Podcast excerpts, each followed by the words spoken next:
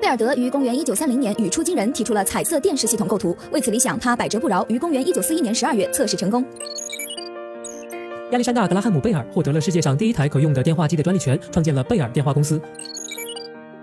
一八九五年五月七号，俄国物理学家波波夫发明了无线电接收装置。苏联政府为了纪念无线电技术的发明，将五月七号定为无线电发明日。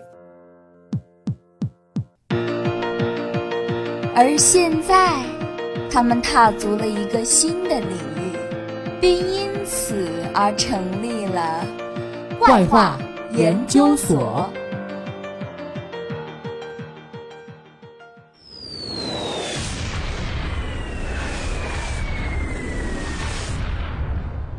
One, two, three. I've been running from the pain. Hello，大家好，欢迎收听本期的怪话研究所，我是主播小雪花，我是露露，又到了我们一周一次的怪话研究所时间了。那么首先，让我们进入本期节目的第一个板块——怪话方程式。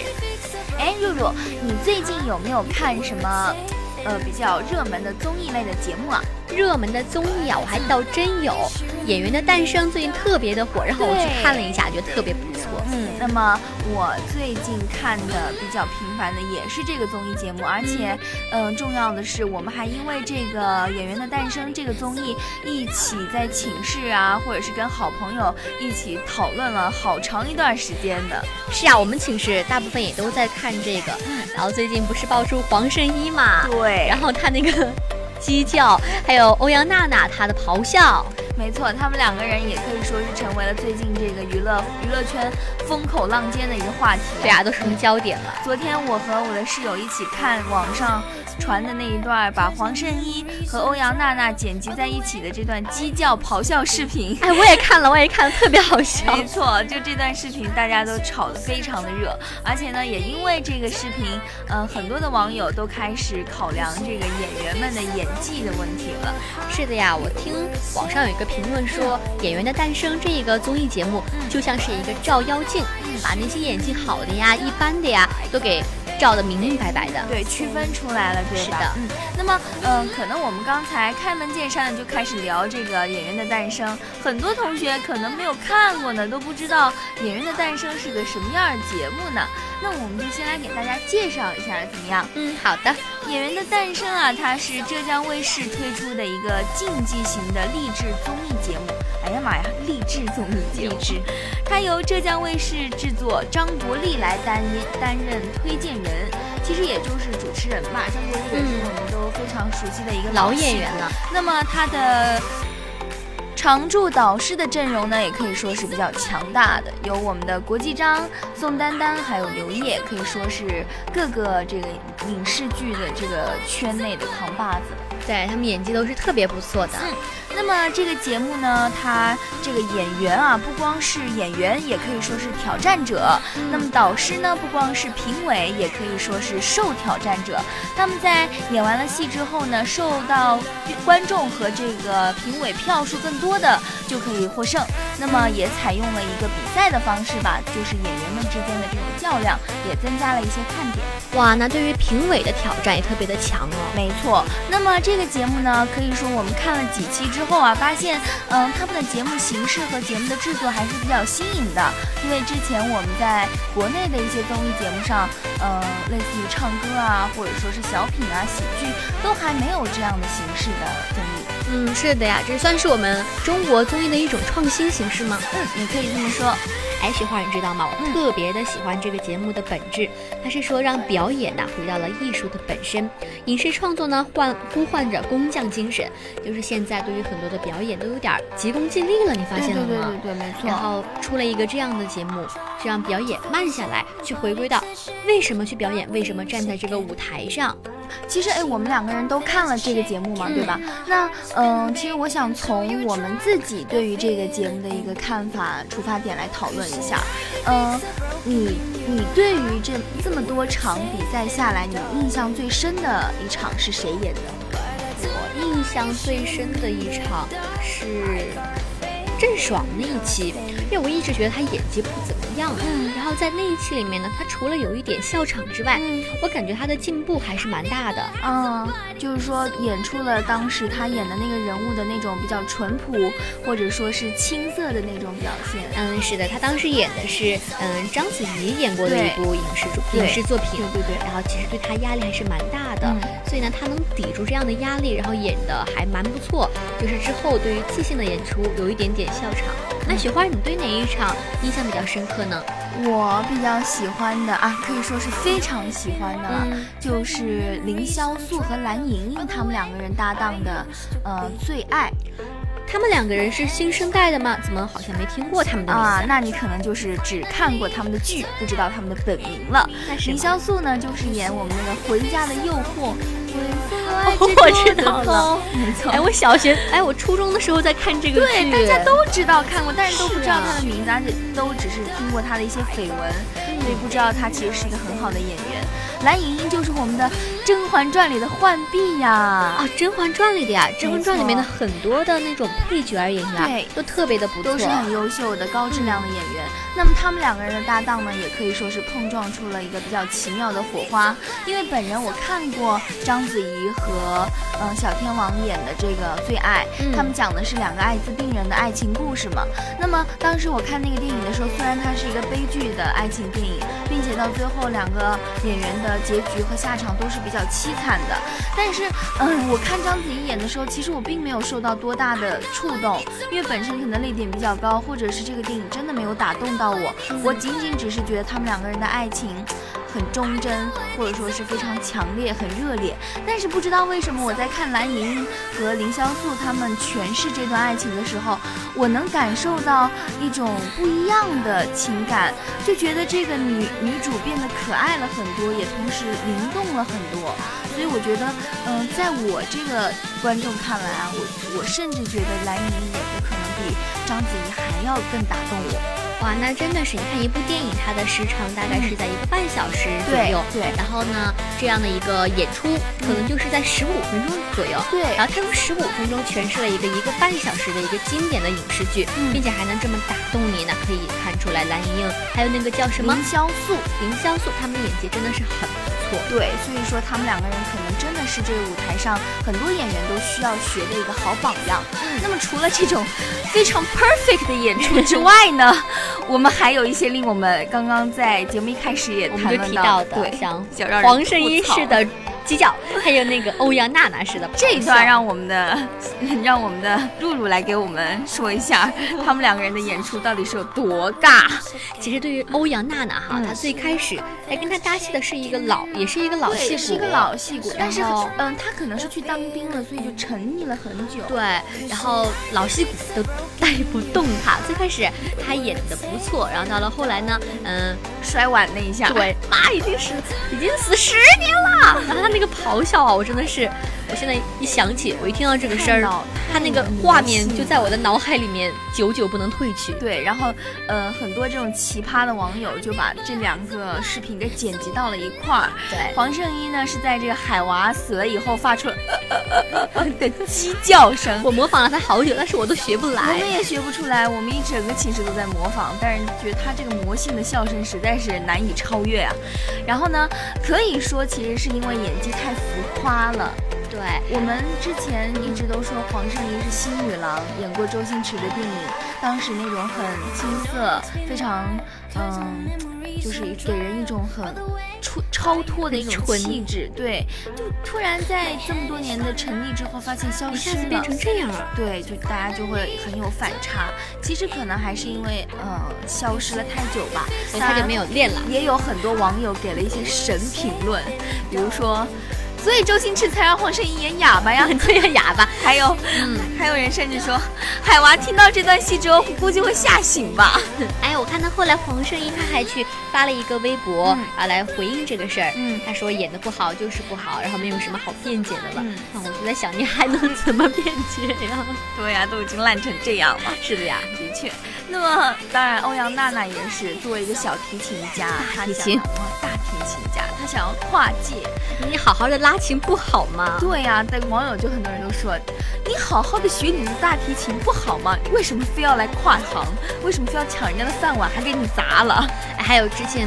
你没有看过那个湖南卫视欧阳娜娜演的那些影视剧吗？嗯对真的是相当的尬呀。她演过很多这种青春，哎，你记不记得当时微博上有一个非常呃，也是大家都热搜的一个视频，是欧阳娜娜加油视频，看了吗？就是他和陈学冬一起演的哦一，个偶像你知道陈学冬还是我男神一些。看了这个之后，然我就不喜欢他在这个偶像剧当中，欧阳娜娜演一个傻白甜的一个少女吧，嗯然后她的相机摔到了地上，欧阳娜娜当时就捡起了相机说：“没有关系，我们一定要加油，美好的未来就在前方，加油加油加油！”然后天哪，然后说相机摔了不要紧，只要人站起来了就可以。然后这个时候陈学冬看到了一个少女，哇，好正能量，好喜欢，然后两个人就开始了他们美好的爱情故事。啊！就从此之后，我都不喜欢陈学冬了，我就觉得可能演员和演员之间差距还是会比较大的。所以他还是回去拉大提琴比较好。没错。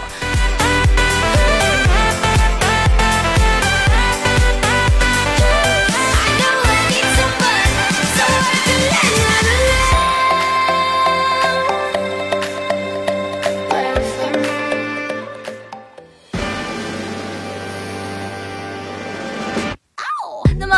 刚才我跟入入讨论了这么久关于这个演员的诞生，其实我们主要就是先看一看最近我们大家比较受欢迎、受欢迎的这个综艺节目了，对然后稍微的宣泄一下我们两个人的小看法。吐点槽。嗯，没错。那么接下来我们再一起聊一聊，呃，除了这个综艺节目，还有我们喜欢的电影，最近特别热议的一个新出的，就是漫威的一些电影，Disney。对，那我真的一定要好好说了，因为我从小就是一个漫威迷。我也是。爸，你最喜欢哪个英雄？我最喜欢的是两个，哪两就是不相上下。一个是我心目当中的永远的呃英雄，就是钢铁侠。啊，钢铁侠后来老了，他还是你心目中的英雄。我觉得罗伯特·唐尼太帅了，就是从小就看他的钢铁侠，嗯就觉得哎呀，如果有一个男男人，因为就觉得他和他的小秘密秘书的这种爱情特别的美好，然后就觉得如果我也有一个这样的男朋友该有多好，又聪明，然后又有啊钱，收收收收收，啊收收收收收。还有一个人就是，我觉得大家应该都喜欢，就是永远的男神，神，那就是雷神哎，我也特别喜欢他，但是我更喜欢雷神的弟弟洛基。啊。洛基也很帅，但是洛基他那种反派人物给人的超萌的反派特别帅。嗯，那你最喜欢谁？我最喜欢的就是美国队长，因为他可正了。啊，美什队么最近很受吐槽哎，真的吗？美队特别的帅？，你知道为什么？因为有一段弹幕，什么弹幕？就是在刚呃是在雷神的那段弹幕，还是在某一个漫威新的电影的弹幕，由那个刚由那个由美队来做弹幕的总结，结果观众等了超级久，十分钟的片尾之后，发现雷神好像是他就出来说了一段。大家一定要保持耐心。好了，我们这次弹幕就是这样。我知道，然后大家就从此就开始对美队有一种啊，这个是编剧的设计啦，也不能影响美队在我心中的形象 他。很正能亮了。但是啊大家最近不都偏爱于这种反派吗？嗯，是的，最近还有你知道吗？复联三马上就要那个开始啦，对然后而且前不久呢，它的那个预告片已经出来了。哎，我没有看，你给我讲讲什么样的？嗯，有一个特别厉害的大反派，嗯然后这里面呢就有点悲，你知道吗？嗯，幻视你还记得吗？记得就是那个超厉害，我觉得幻视就是个 bug，对是宇宙原石造的。然后呢，在里面呢有一个镜头，复联三呢有一个镜头里面，那那个幻视的宇宙原石都被抠出来了，活生生的死了吗？？幻视那肯定是死掉了呀。那可以说这届大 boss 很厉害了超强的我天！然后好像其那个在复联三出了之前，还会出一个。新的漫威英雄叫黑豹，然后这个黑豹呢也是特别的有钱，跟嗯咱们的钢铁侠，你喜欢的钢铁侠很像的。然后好像他应该也快死了，当然没有可复联三里面好像死两个英雄，是吗？可想哭了，你知道吗？那这一季的漫威的新的复联复仇者联盟三应该是会很受期待吧？对，应该很有看点。对，所以说呢，等这部电影上映之后，我们两个可以相约去一下电影院，是必须的啦。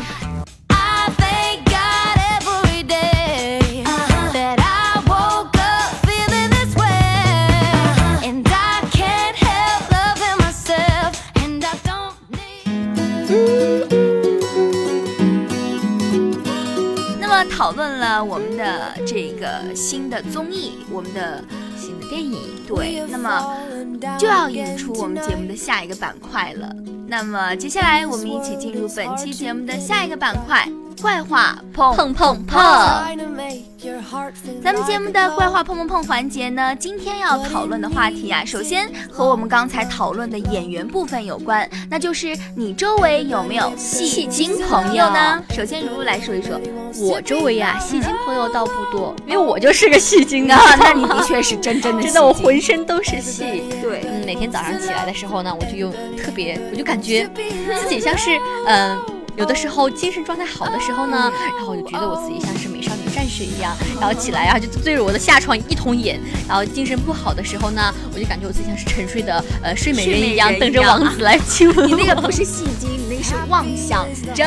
那雪花，你有戏精吗？你有戏精朋友吗？当然有了，我身边这位就是啊，我可爱的小徒儿入入就是纯戏精，好吗？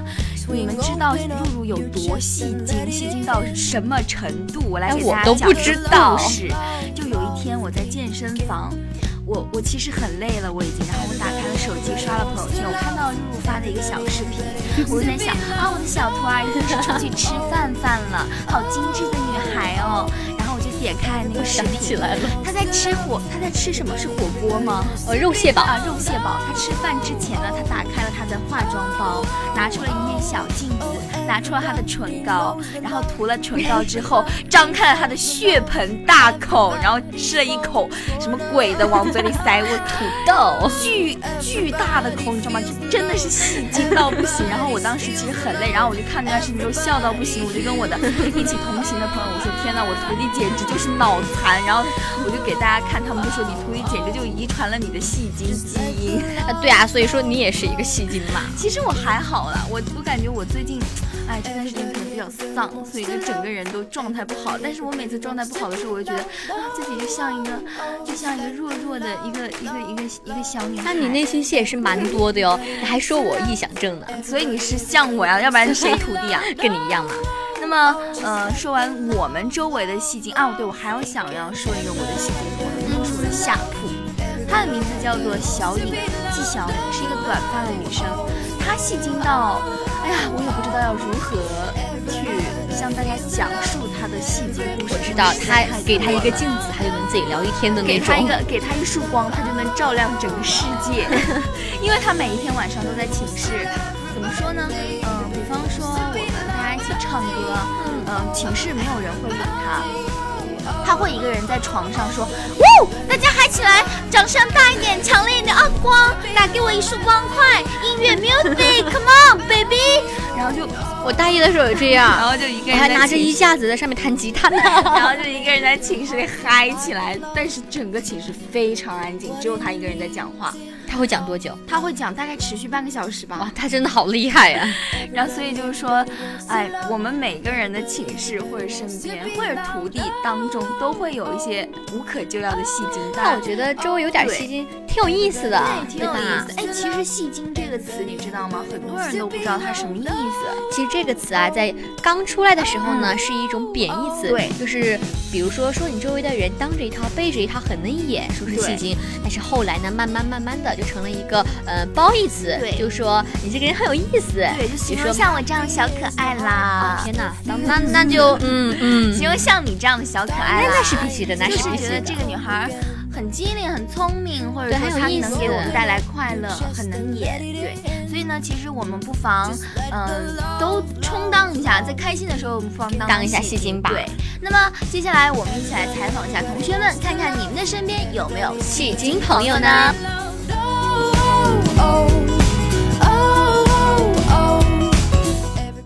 我周围啊，当然有戏精朋友啊。他们我每次问他怎么了怎么了，什么什么班里有什么事儿，他都跟我做故事，然后不回答，就隐晦。然后我就觉得这有什么呀？一个班的就告诉大家嘛。Everybody falls for love. Everybody. 我周围有戏精的朋友，他就是跟我在一起大学生活那个邓爽，他这个人现在想想就挺搞笑，有的时候就因为一些小事儿就挺会演，比如说嗯，他拿了我的，他把我手机，然后我从教室回来，手机放桌子上找不到了。然后邓爽，我问邓爽，邓爽你见了吗？邓爽说没见。然后，然后我就说，那个你帮我找一下手机，我给你，给你，给你帮你去超市，然后请你吃东西。结果他就磨叽磨叽，然后问问我，嗯，请吃啥？然后我说随便挑。结果过了没几分钟，他他就把手机给我拿出来了。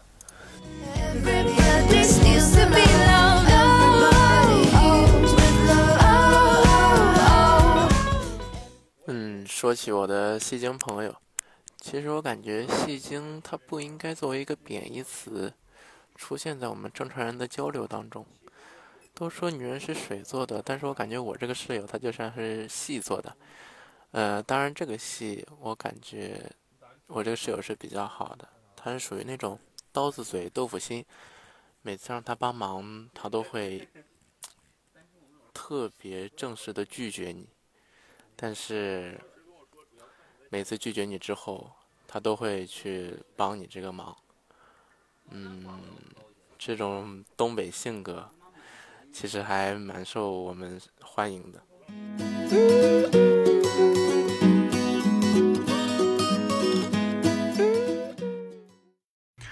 我身边的戏精朋友，他们都非常的爱演戏。嗯，但是这个演戏只是说，平常和人交流的时候，会把他们所看到的一些东西栩栩如生的就演出来。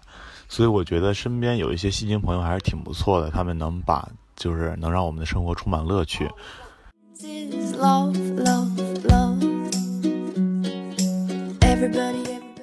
嗯，说到戏精啊，我室友就是一个戏精，他平时他就是他是真真正真真正正的戏精，他就是说的一套做的一套，不是那种。带引号的戏精。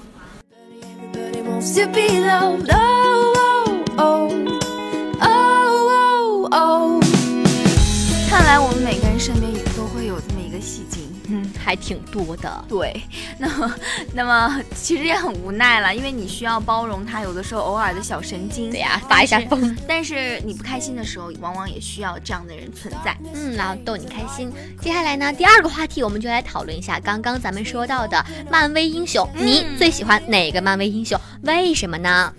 刚才我们俩其实已经说过了，我的美国队长，对，我的钢铁侠，还有我的雷神，都是我的，我的，我的，我的，我的。美国队长，我的洛基，都是我的，我的，我的，我的，我的，我的。但是我们刚刚都没有人说到浩克绿巨人，我不喜欢他，为什么大家都长得不好看。啊？果然这个脾气也很暴躁。但是，但是你要想有一个 bug 的问题，就是钢铁侠没有了钢铁，他没有办法。拯救世界，嗯，雷神没有了锤子，没有了超能力，哎，他到了，是对他新一季，他虽然是拥有了超能力，是的，但是唤醒了，对，但是呃，但是在这这这这之前嘛，他没有超能力，他还依然不是啊。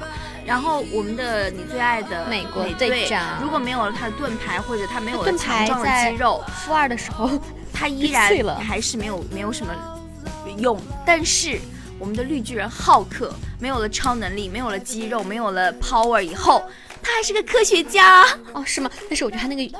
科学家那个形象也不是特别好看，他的科学家光环依然存在，他是一个非常厉害的物理学家。哎，那好像咱们都没有说到女英雄啊。啊，对，我们都喜欢的黑寡妇，但是我喜欢的女英雄在 DC 里面，我喜欢神奇女侠啊，神奇女侠也是最近我们大家特别喜欢的，主要是因为她太美了。对，我觉得她她好像是四国混血，是吗？是的，这个你知道吗？这个女演员在演神奇女侠的时候，她还是怀孕的状态。哦，是吗？对她生孕是六个月，而且在就是在这个演戏的过程当中，所有的动作戏她都是自己完成的。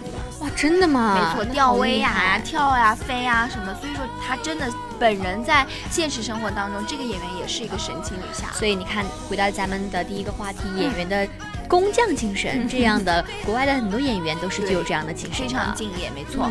那么这个演员其实也可以靠强大的 PS。在 P 图的过程当中，修这个视频的过程当中，把她的肚子给 P 掉了。哦，是哦。所以说，在我们看到的这个神奇女侠当中，我们都看不出来她是个孕妇。嗯。那么，嗯，我们两个人讨论了这么久，我们喜欢的漫威英雄，不知道同学们有没有自己喜欢的漫威英雄呢？不要跟我说你没有看过漫威电影，OK？In this world, it's hard to get it right. 漫威里我最喜欢的应该是钢铁侠，因为在那个呃复联一里，要不是他把那个所有人都不理解他，都认为他要什么怎么怎么样，然后最后如果不是他把那个核弹放到了虚空世界，那么整个地球可能都没了。然后我就觉得他特别帅。Everybody, everybody wants to be loved. Oh. 我喜欢漫威里边那个蜘蛛侠。以前看蜘蛛侠，他被蜘蛛咬了一次，我觉得挺神奇，就能吐丝了那种，爬墙还可以贼溜，跳的还挺高。然后其中有一段时间看见蜘蛛，蜘蛛就想往上凑。现在想想那时候挺脑子跟有病一样。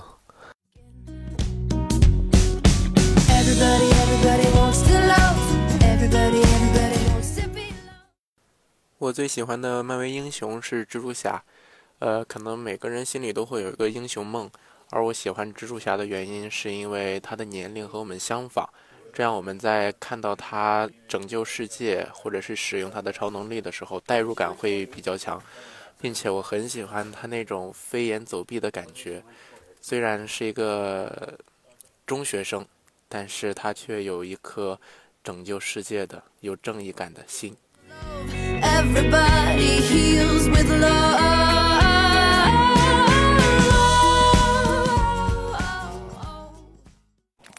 我最喜欢的漫威英雄是美国队长，因为我觉得他没有通过那些，呃，超级炫酷或者超级强的装备，或者说那些机缘巧合之下的变种人的过人的天赋，来去完成什么不可能的挑战。他是通过自己，呃，超强的身体素质来帮助每一个人度过他们面前的难关。所以，我喜欢美国队长这种，就是。面对困难和挑战，敢于迎难而上的性格，所以我最喜欢的漫威英雄是美国队长。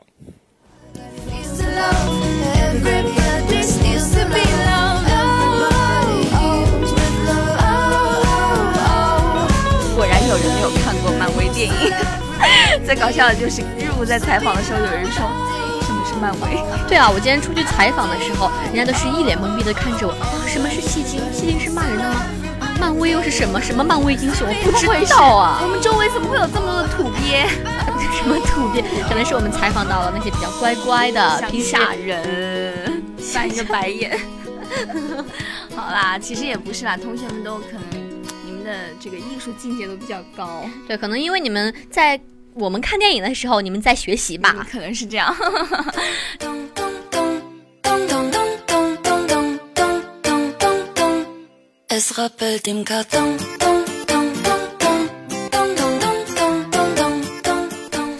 来呢，就进入咱们的冷知识环节。咱们这一期的冷知识可跟之前不一样哦，本期的冷知识是关于心理问题的冷知识。哇，心理问题啊，听着就好酷啊！没错，你有哪些容易暴露自己的肢体语言呢？第一点呢，单边收肩膀，对于所说的话是没有信心的。如果嫌犯的惊吓表情超过一秒，他就是在伪装和撒谎。还有耸鼻子是表示于不屑。人在撒谎的时候，并不会转移视线，而会有更多的眼神交流来确定听者是否相信自己所说的话。当一个人瞳孔放大的时候，就代表他愤怒、害怕、性刺激。在叙述中不直呼其名，而以那个人指代某人，通常表示厌恶、羞愧，以至于试图隐瞒某些真相的表现。说谎的时候呢，顺着说是特别容易的，但是倒过来说却非常的难。假装微笑的时候，眼角不会有皱纹。哇，一般的人每十分钟会撒三次谎。当人恐惧的时候，血液从手臂流向肚子，这样为逃跑；当人恐惧的时候，血液从手臂流向腿部，这样为逃跑做好了准备，手会先冷下来。在提问者也没上台的时候呢，表达他完全知道问题的答案。低头并以手夹额是极度羞愧的表现。脸部的四十三块肌肉可以组织成一万多种表情。就算你想要隐藏自己的情绪，他们还是会出现至少五分之一秒。语速加快以障碍物掩盖自己的凶险，都是焦虑的表现。嘴角瘪，经典动作表示对所说的没有自信，在撒谎。眉毛上扬，下颚下垂，表示惊讶的意思。法官的性别能影响判断是相信男人还是相信女人。摸脖子就是撒谎的表现。下巴用力向前伸，表示生气。词汇有重复，并且啊个别的地方声调变高，这下都是撒谎的表现。面部表情如果与其悲痛的言语不相称，说明可能在撒谎。当一个人两侧表情不一样的时候，很可能是他在伪装自己的情感。没有正确的问题是得不到正确的答案的。如果是真正生气的时候，大喊和用手拍桌子应该是同步的，而不会出现先后的顺序。在自己并不完全相信自己所说的话的时候，为了尽量打消自己的疑虑，就会下意识的轻抚手臂。真正的凶手呢，在看到自己的受害者时，会表现出厌恶、轻视，甚至是害怕，而不是惊讶。眉毛朝下紧皱，上眼睑扬起，眼周绷紧，这种表情表示可能将要袭击别人。在快速的眨眼睛，可能是表现隐瞒了什么。音调加重，语速变快，表明情绪加重，可能正在掩饰愤怒。咬嘴唇、拉耳朵，表示紧张，而且呢，希望控制住情绪。如果提问与回答的间隔时间少于一秒，表明有可能事先编造好了谎言，但因响应时间过长，也可能是在临时编造谎言。在脸颊上扬、嘴角下垂的时候呢，是表现出自责的情绪。适应生存的精髓不在于适应时，而是在于与时俱进。当我们话不从心的时候，就会下意识的轻微摇头，表示否认。人们通常认为愤怒是最危险的情感，实际上厌恶才是仇恨的反应。好啦，以上的冷知识你听懂了吗？这些冷知识都可以在我们的犯罪心理学当中运用到哦。好啦，以上就是咱们本期怪话研究所的全部内容，感谢您的收听，咱们下期节目，拜拜。